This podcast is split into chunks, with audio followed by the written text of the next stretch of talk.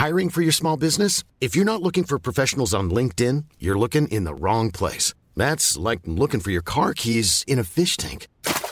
LinkedIn helps you hire professionals you can't find anywhere else, even those who aren't actively searching for a new job but might be open to the perfect role. In a given month, over 70% of LinkedIn users don't even visit other leading job sites. So start looking in the right place. With LinkedIn, you can hire professionals like a professional. Post your free job on linkedin.com slash people today. Éducation, santé, environnement. Ça fait dix ans qu'UBS, le sponsor de cet épisode de la story, s'engage dans les investissements responsables. Alors quand j'entends dire qu'il y aura un avant et un après Covid-19, je sais déjà que pour UBS, l'après se fera comme avant, en faveur de la société. C'est aussi pour ça que j'ai choisi d'y placer mon argent.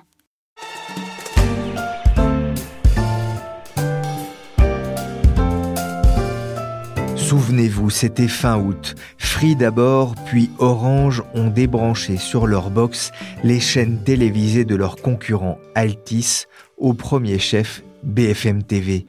Un choc de titan dans les télécoms. Mais cela n'aura duré que quelques jours. Fin de la guerre, Altis Free, les deux groupes ont enfin trouvé un accord pour que RMC Découverte RMC Story et donc BFM TV soient de nouveau accessibles aux abonnés Freebox. Altis et Free sont donc arrivés à un accord. Free, l'opérateur télécom créé par Xavier Niel, a fait plier le groupe de Patrick Drahi, propriétaire de SFR. Il ne paiera pas pour diffuser les programmes en direct de BFM TV. Il en avait fait plus une question de principe que d'argent. Je suis Pierrick Fay, vous écoutez La Story, le podcast d'actualité des échos, et je vous invite à assister à la retransmission du match des égaux entre Mania des Télécoms.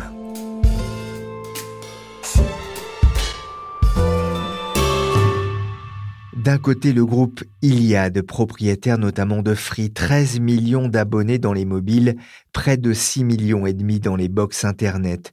De l'autre, SFR, qui vient de souffler à Free la seconde place sur le marché des mobiles en France et qui revendique près de 6 millions de clients internet. Entre les deux, la guerre fait rage, Free perdant depuis quelques mois de nombreux clients, surtout dans le mobile. Iliad, la maison mère de Free, publie ce matin de mauvais résultats. Pour la première fois depuis le lancement de Free Mobile en 2012, l'opérateur perd des clients dans le mobile. Entre les deux, pas de pitié. Free et SFR se rendent coup sur coup, y compris devant les tribunaux.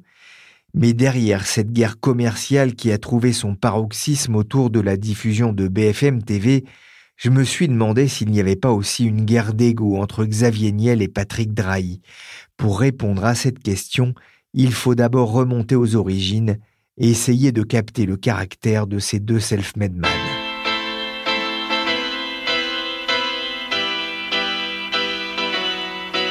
Fabienne Schmitt est la chef du service médias et nouvelles technologies aux échos. Elle a souvent rencontré Patrick Drahi, notamment pour un portrait qu'elle lui avait consacré dans les Échos Weekend, titré Dans la tête de Patrick Drahi. Alors Fabienne, justement, qu'est-ce qu'il y a dans la tête de Patrick Drahi?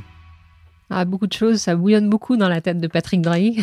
D'abord, une vraie passion pour les télécoms. Hein. Depuis ses études, en fait, à Polytechnique, c'est quelqu'un qui a toujours cru euh, au câble, à la fibre, et qui est depuis 25 ans dans ces métiers-là. Donc, euh, sa vie professionnelle, en tout cas, tourne euh, autour de ça. On aurait, c'est vrai, un peu envie de le comparer à Xavier Niel, hein, qui, et lui, est, tout petit, a envie de dire, s'est retrouvé dans la télématique, dans les télécoms. Et Drahi, ça serait le financier, mais en fait, c'est pas ça du tout. C'est pas aussi simple que ça. Patrick Drahi, c'est vrai que c'est quelqu'un qui maîtrise très bien les questions euh, financières. C'est un matheux, c'est quelqu'un qui jongle très facilement avec les chiffres, qui sait compter extrêmement vite et très fort en calcul mental. Il dit toujours euh, dans la vie, il faut savoir compter et il faut savoir courir vite. C'est deux qualités essentielles pour être un chef d'entreprise. Mais vous savez que Xavier Niel aussi calcule euh, très vite, très bon en maths, même s'il n'a pas du tout le niveau d'études de Patrick Drahi, qui lui a fait l'école d'excellence. Polytechnique, c'est l'école qu'ont fait la plupart des patrons qui dirigent des grands groupes aujourd'hui en France. C'est un pur produit de l'élite républicaine. Hein oui, Patrick Drahi, on peut dire ça. Alors, il est issu d'une famille aussi de professeurs de mathématiques, donc c'est vrai que ça aide hein, euh, à être bon en maths. Il a eu cette chance-là. Euh, il a passé la première partie de sa vie au, Maroc, en fait. Et puis ses parents sont venus s'installer euh, en France. Lui, il avait une quinzaine d'années. Il en garde un très mauvais souvenir, d'ailleurs, Patrick Drahi, de cette arrivée en France où il dit que c'était pas du tout euh, la même ambiance qu'au Maroc, beaucoup moins chaleureux, où il a eu ben, des remarques euh, sur ses origines, euh, il a vécu l'antisémitisme, puis il dit qu'il faisait froid dans ce pays, et donc du coup voilà, il a eu un petit peu quelques problèmes d'adaptation au départ. Mais, Il y a son côté premier de la classe aussi qui le dérangeait. Oui, puis il s'est fait beaucoup d'ennemis avec ça. Alors c'est vrai qu'il a contrairement à, beaucoup de patrons, euh, il le revendique au effort. C'est-à-dire qu'il a ce courage-là de dire moi je veux être le meilleur, euh, je veux être le numéro un ou le numéro deux dans tous les pays où, j'implante mon groupe. Quoi, je veux pas être quelqu'un de moyen. Ça il supporte pas. Il supporte pas la médiocrité. Partout, dans tout ce qu'il fait, il cherche à ressortir de la masse. Voyez, hein. déjà quand il parle de ses années d'études, par exemple à Polytechnique, il, il vous explique qu'il cherchait déjà euh, aussi à se distinguer des autres, à surpasser la notion de réussite réussite chez cet homme est profondément ancrée en lui, plus que euh, la volonté d'être milliardaire ou quoi que ce soit d'autre. Il dit l'argent sanctionne la réussite, donc vous pouvez pas dire que vous avez réussi si vous n'avez pas de l'argent. C'est pour ça qu'il parle beaucoup d'argent. Il dit moi je voulais être milliardaire quand il avait 20 ans, sûrement il rêvait de ça. Aujourd'hui il est au-delà de ça. C'est vraiment la réussite. Ce qu'il a envie que les journaux, les journalistes disent, c'est qu'il prend les bonnes décisions. Il sait conduire un groupe euh, international, euh, etc. Autant Xavier Niel semble aimer la lumière, autant lui euh, semble se complaire dans l'ombre. Je suis pas sûre qu'on puisse euh, vraiment dire ça. Euh, je pense que hum, les deux pensent qu'ils ont des coups à prendre à être trop dans la lumière. Hein. On l'a vu quand même hein, ces dernières années. Je pense que les deux, quand même, même s'ils disent qu'ils aiment bien être discrets. Euh, ils sont quand même bien contents quand il y a parfois des articles qui saluent les décisions qu'ils ont pu prendre, les trajectoires. Euh, les classements Forbes. Euh, oui, accessoirement. Aujourd'hui, je pense qu'ils ont un peu gagné en maturité, en fait. Mais c'est vrai que Patrick Drahi a été très discret jusqu'à ce qu'il rachète SFR, qui a été son plus gros coup d'éclat dans les télécoms. Avant cela, personne ne le connaissait. J'ai envie de vous dire, c'était un petit patron de PME avant. Hein. Euh, quand il a racheté SFR, euh, un énorme opérateur télécom, euh, il est tombé dans l'arène médiatique, on va dire, et il pouvait plus se cacher là. C'est quelqu'un qui a une grande ambition. J'ai envie de vous dire qu'il a envie de construire un peu l'empire Drahi. D'ailleurs, il dit souvent qu'il voudrait que ses enfants, il a quatre enfants, lui succèdent. Il a un petit peu dans un trip la dynastie Drahi. il veut construire un groupe international. Il s'est très fortement implanté aux États-Unis ces dernières années. C'est l'un des Français qui a investi le plus aux États-Unis, a investi à peu près 35 milliards euh, pour acheter des câbles opérateurs. Donc c'est pas rien, c'est pas un petit mouvement qui fait euh, outre-Atlantique. Alors il est en train de se construire en capitaine d'industrie, construire justement cette euh, dynastie Drahi. Mais dans le portrait que vous aviez écrit pour les Échos Week-end, vous l'avez comparé aussi à Michel Bougenat. Le bon Dieu, quand il a fait la terre, il a fait l'eau, machin, tout ça, et ensuite, il s'est dit, je vais d'abord faire les Tunisiens. Il s'est, défoncé. Il a bossé comme un âne, bon Dieu. Il n'en pouvait plus de travailler. Il a fait la perfection. Oui, alors ça, c'est, c'est lui, en fait, qui m'avait parlé euh, du film Le nombril du monde, parce que je faisais un portrait, donc je disais qu'est-ce que vous aimez faire dans la vie, c'est quoi votre film préféré, etc. Et il m'avait dit, moi, c'est Le nombril du monde. Et en fait, euh, c'est l'histoire euh, d'un jeune Tunisien qui va faire fortune et qui va tout perdre, mais il dira rien à, sa famille, en fait. Il va aller au cinéma comme si de rien n'était. Bon, lui, il dit que c'est son film préféré parce que c'est drôle, parce que c'est quelqu'un qui aime profiter de la vie. En fait, il est, il est un peu comme ça, Patrick Drahi. C'est quelqu'un qui a beaucoup d'humour, contrairement à ce qu'on pourrait euh, croire parce qu'il a une image euh, de patron un peu autoritaire, cassant. Euh, quand on le voit comme ça, les rares images qu'on voit de lui à la télé, le regard noir, pas toujours très souriant, il peut être un peu impressionnant. Mais en réalité, c'est quelqu'un qui est extrêmement abordable. Quand vous lui parlez, il est très chaleureux. Il fait des blagues tout le temps. Là, il aime bien, il aime bien s'amuser, quoi. Il aime bien déconner. Et dans sa manière de travailler, comme il dit, je m'éclate. souvent, d'ailleurs, il compare les, les télécoms euh, au flipper. Il dit moi euh, les télécoms euh, c'est comme le flipper. tant qu'il y a des boules je joue. Oui, donc il fait ce genre de blague et c'est quelqu'un d'assez franc aussi, d'assez cash, d'assez direct. Mais ce qui fait d'ailleurs que dans le travail il est aussi décrit un peu comme brutal, notamment dans sa façon de faire des affaires et, lors des rachats d'entreprises, par exemple. C'est quelqu'un d'assez intempestif, en fait, euh, qui euh, prend des décisions très vite et euh, qui n'aime pas perdre son temps.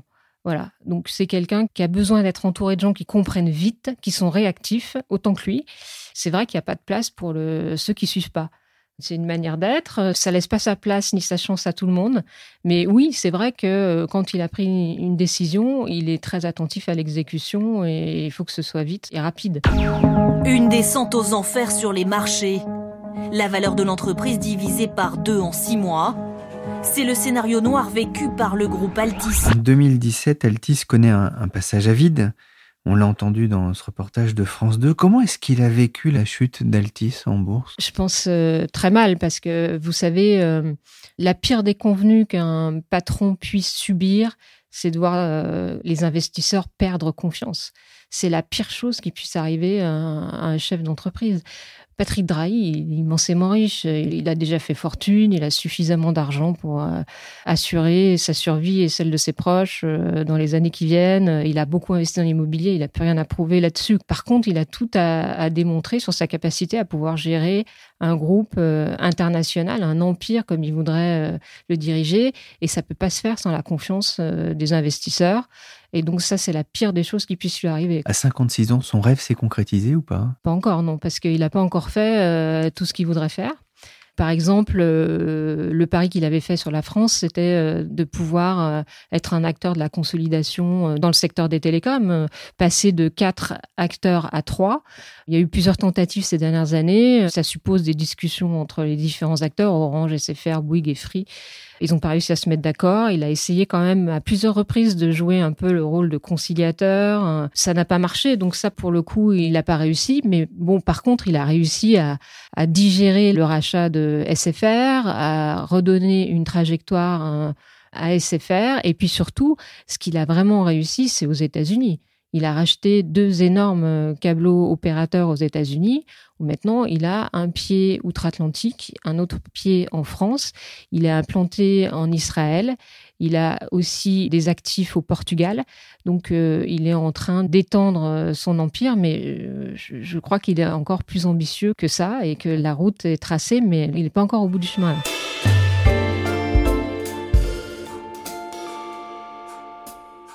À 52 ans, Xavier Niel est aussi largement sorti de l'anonymat, et pas seulement par ses investissements nombreux et variés dans les médias, un intérêt qu'il partage avec Patrick Drahi.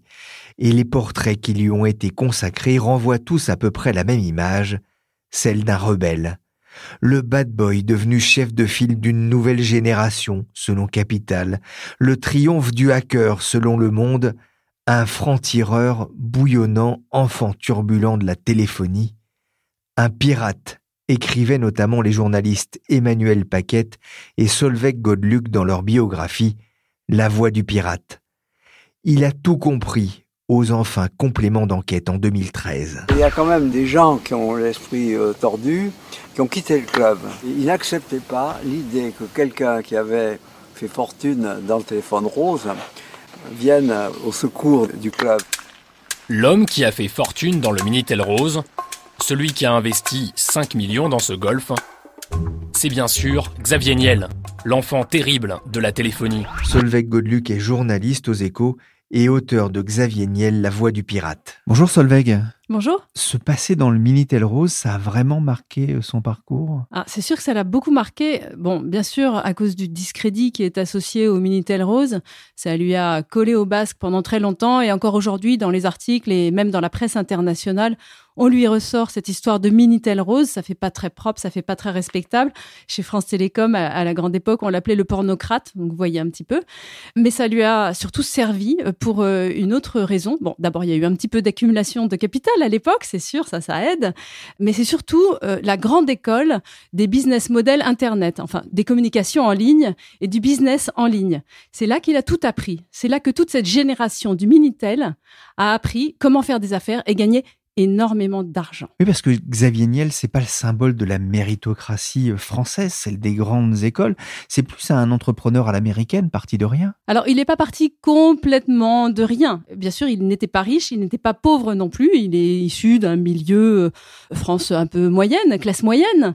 Il avait commencé à faire des études euh, pour faire maths sup, maths spé il s'est arrêté en cours de route parce qu'en fait, il gagnait déjà trop d'argent et que euh, la fièvre du business l'avait pris. C'est ce qu'on appelle un disrupteur. On se souvient de son arrivée dans la téléphonie mobile comme un chien dans un jeu de quilles avec des pubs dévastatrices. Donc vous envisagez une séparation? Oh que oui, dix ans qu'on est ensemble, c'est bon. Et vous lui reprochez quoi exactement? Tout. Moi, j'en peux plus là de me sentir bloqué. Je, je vais être libre, maître. Plus d'engagement. Je vous parle pas du budget. Je paye tout, il en faut toujours plus. Une véritable vache à lait. En plus, euh, j'ai de gros besoins. Illimités. Moi, c'est pareil, hein. Toute la journée. Vous savez combien ça me coûte? Mais faites comme moi. Libérez-vous. Forfait mobile illimité free à 19,99€ par mois sans engagement. Incroyable. Mais free. Et un discours pour le moins offensif. Je vais vous dire quelque chose qui est super simple. Vous regardez votre facture quand vous rentrez chez vous. Si pour la partie service de votre abonnement, vous payez plus de 19,99 et que vous appelez pas votre opérateur et que vous ne venez pas chez Free, les pigeons, c'est vous et vous le savez maintenant. Solveig, vous étiez, vous, au lancement de Free Mobile pour les échos. Ça a été un choc pour les concurrents? Ah, c'est sûr, c'était incroyable, mais c'est euh, plus encore que le jour même. Bon, le jour même, c'était euh, bien sûr la folie. C'était euh, l'année qui a précédé et même les années qui ont précédé. Quand on, on suivait le secteur des télécoms à l'époque, c'était incroyable. Tout le monde avait peur.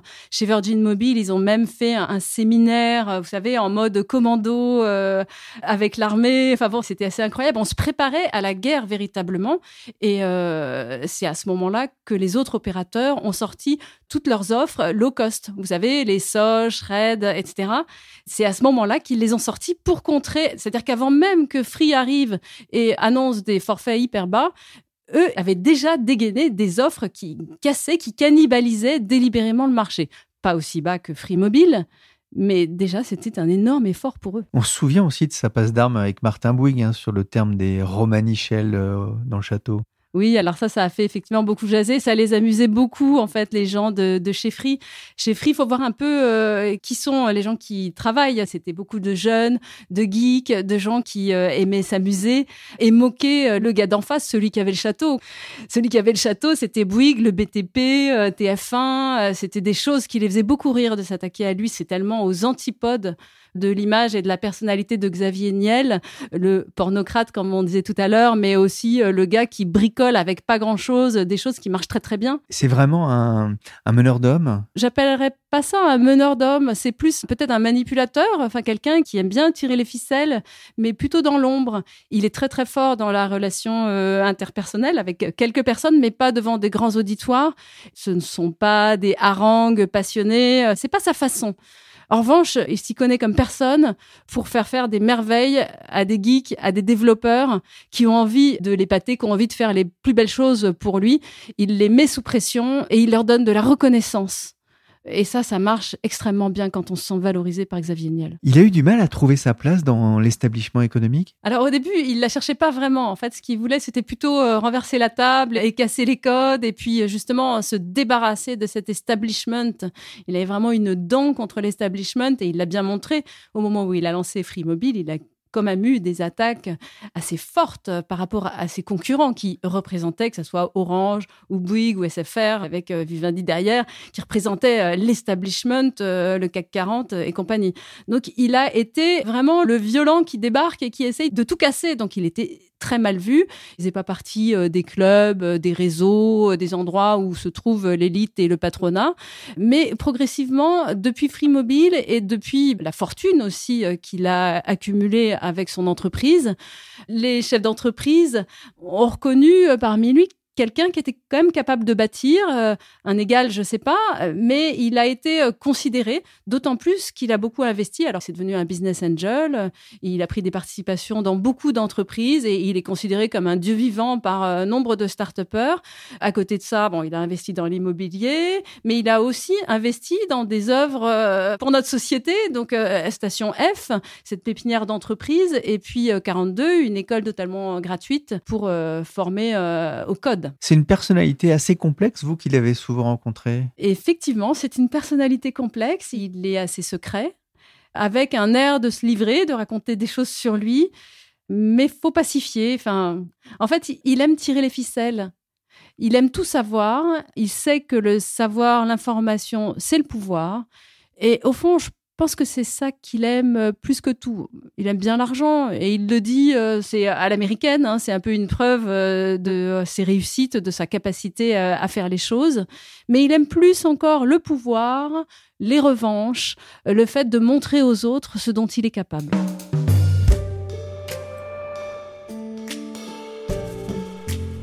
Patrick Drahi, le polytechnicien à l'ambition dévorante, Xavier Niel, le touche-à-tout anti-système, jusque dans ses publicités. Bonjour, nous sommes le collectif Internet, c'était mieux avant. Et on est là pour dire stop. Stop Avant on surfait, et maintenant on est lancé sur des rebords. Fabienne Schmitt, quand on écoute les portraits des deux hommes que vous nous avez dressés avec Solveig, on peut difficilement imaginer deux entrepreneurs aussi différents. Ils ne s'aiment pas. Déjà, ce sont deux rivaux, c'est-à-dire qu'ils sont en compétition sur le marché des télécoms en France. Comme n'importe quel patron de n'importe quelle industrie, vous avez un rival, euh, François Pinault, Bernard Arnault dans l'industrie du luxe, ils sont rivaux, voilà. Après, les deux hommes, on peut pas dire que les deux hommes s'apprécient énormément. Ils ont beau nous dire, mais si, euh, on s'entend bien, on se charrie, etc. On sent quand même que euh, il n'y a pas d'affectivité particulière euh, l'un pour l'autre. La rivalité euh, est très forte. Ce sont de, deux fortes personnalités, de, deux personnalités qui veulent être, chacun veut être le meilleur. Et il n'y a pas de proximité très forte entre les deux hommes, même si ils arrivent quand même à se parler. il y a eu des brouilles, il y a eu des réconciliations, et puis il y a eu du business partagé. Il y a des choses parfois étranges. C'est une relation assez complexe en fait entre eux, parce que par exemple, euh, Xavier Niel a son fils, John Niel, qui est associé à Patrick Drahi dans certains actifs. Alors, euh, j'arrive pas à savoir lesquels. Euh, ils veulent pas me dire euh, exactement. Ils restent très discrets là-dessus. Vous savez, sur leurs enfants, ils aiment pas trop en parler, quoi. Mais je sais que le fils de Xavier Niel est associé à Patrick Drahi sur certains actifs. Donc, vous voyez, ils arrivent quand même à faire des choses, un petit peu de business ensemble. Mais je dirais pas que ce sont les meilleurs amis. Est-ce que c'est aussi une compétition pour être le plus riche? Ça a peut-être pu l'être autrefois, quand ils étaient plus jeunes. Enfin, je pense que depuis qu'ils ont passé la cinquantaine, euh, ils ont mûri, ils sont passés un petit peu au-delà de ces considérations d'argent parce que d'abord, ils en ont plus besoin. Ils se sont tous les deux considérablement enrichis avec leurs activités. Ils ont tous les deux investi énormément dans l'immobilier. Je veux dire, il n'y a aucun souci là-dessus pour eux. Aujourd'hui, ce qu'ils veulent, c'est que euh, avoir la reconnaissance euh, en tant que capitaine d'industrie, en tant que grand patron qui sait diriger un grand groupe, et c'est ça surtout qu'ils recherchent l'un et l'autre. Fabienne, est-ce qu'au fond, ces deux hommes ne se ressemblent pas? C'est quand même deux entrepreneurs passionnés qui ont des personnalités euh, extrêmement fortes et qui sont euh, francs, directs, euh, qui peuvent être brutaux, qui croient vraiment en ce qu'ils font. Enfin, c'est les différences, c'est que Patrick Drahi a quelques années de plus que Xavier Niel. Il a peut-être plus un côté euh, vieux jeu que Xavier Niel, je dirais. Il s'intéresse, euh, il est capable de vous citer toutes les musiques classiques euh, référentes ou même moins connues, mais il est très passionné de musique classique. Il aime l'art, c'est un collectionneur d'art assez discret, mais il aime ça. C'est pas du tout le cas de Xavier Niel. J'ai posé la même question à Solveig Godluc. Bien sûr, on les oppose, on dit euh, de Patrick Drahi que c'est un financier, un investisseur avant tout, qu'il euh, va à l'international, là où euh, Xavier Niel est très centré sur la France, même si dernièrement il a quand même pas mal investi à l'étranger. Mais au fond, ils ont tous les deux ce quelque chose, cette niaque, cette envie de gagner, cette envie de l'emporter sur l'autre aussi, ce besoin de démontrer à l'autre de quoi on est capable cette envie d'accumuler. Drahier est pareil que Xavier Niel, il veut jamais vendre ses entreprises. Pour lui, c'est l'échec quand il vend. D'ailleurs, il, m'avait raconté que il voulait pas vendre ses maisons, qu'il voulait pas vendre ses voitures. Il aime pas se débarrasser de ce qu'il a acquis. Et il y a un truc comme ça aussi chez Xavier Niel, lui qui est business angel et donc qui connaît plein de jeunes entrepreneurs, parfois euh, de très grandes entreprises hein, comme Snap. Il leur conseille souvent, enfin il leur conseille même tout le temps, je pense, de garder les rênes de leur entreprise, de garder le capital, de pas céder, d'aller plus loin, comme lui l'a fait. Et ça, je pense qu'ils l'ont en commun. Merci Solveig Godeluc, auteur avec Emmanuel Paquette de Xavier Niel, La Voix du Pirate. Merci Fabienne Schmitt, chef du service high-tech média des échos. La story, le podcast d'actualité des échos, s'est terminé pour aujourd'hui. L'émission a été réalisée par Willy Gann, chargé de production et d'édition Michel Varnet. J'espère que vous avez tout compris, même toi Rodolphe. J'ai découvert qu'avec la Freebox, je pouvais appeler de chez moi les fixes de 70 pays en illimité. Allô? Allô Ich bin Rodolphe. Regarde, Como está dans la casa? Depuis, je donne des cours. Leçon 1, The French Kiss. Tous les podcasts des échos sont accessibles sur les plateformes de podcast et de téléchargement, notamment notre émission sur la guerre des box entre Free et SFR. N'oubliez pas de vous abonner et de partager la story. Pour l'information en temps réel, c'est sur leséchos.fr.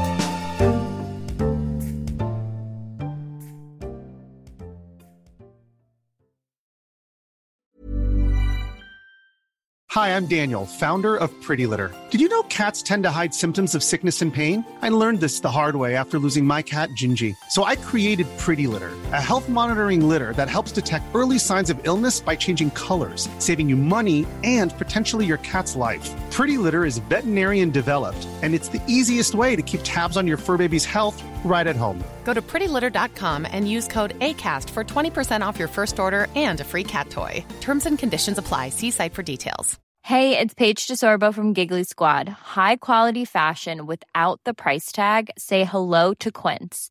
I'm snagging high end essentials like cozy cashmere sweaters, sleek leather jackets, fine jewelry, and so much more. With Quince being 50 to 80% less than similar brands and they partner with factories that prioritize safe ethical and responsible manufacturing i love that luxury quality within reach. Go to quince.com slash style to get free shipping and 365 day returns on your next order.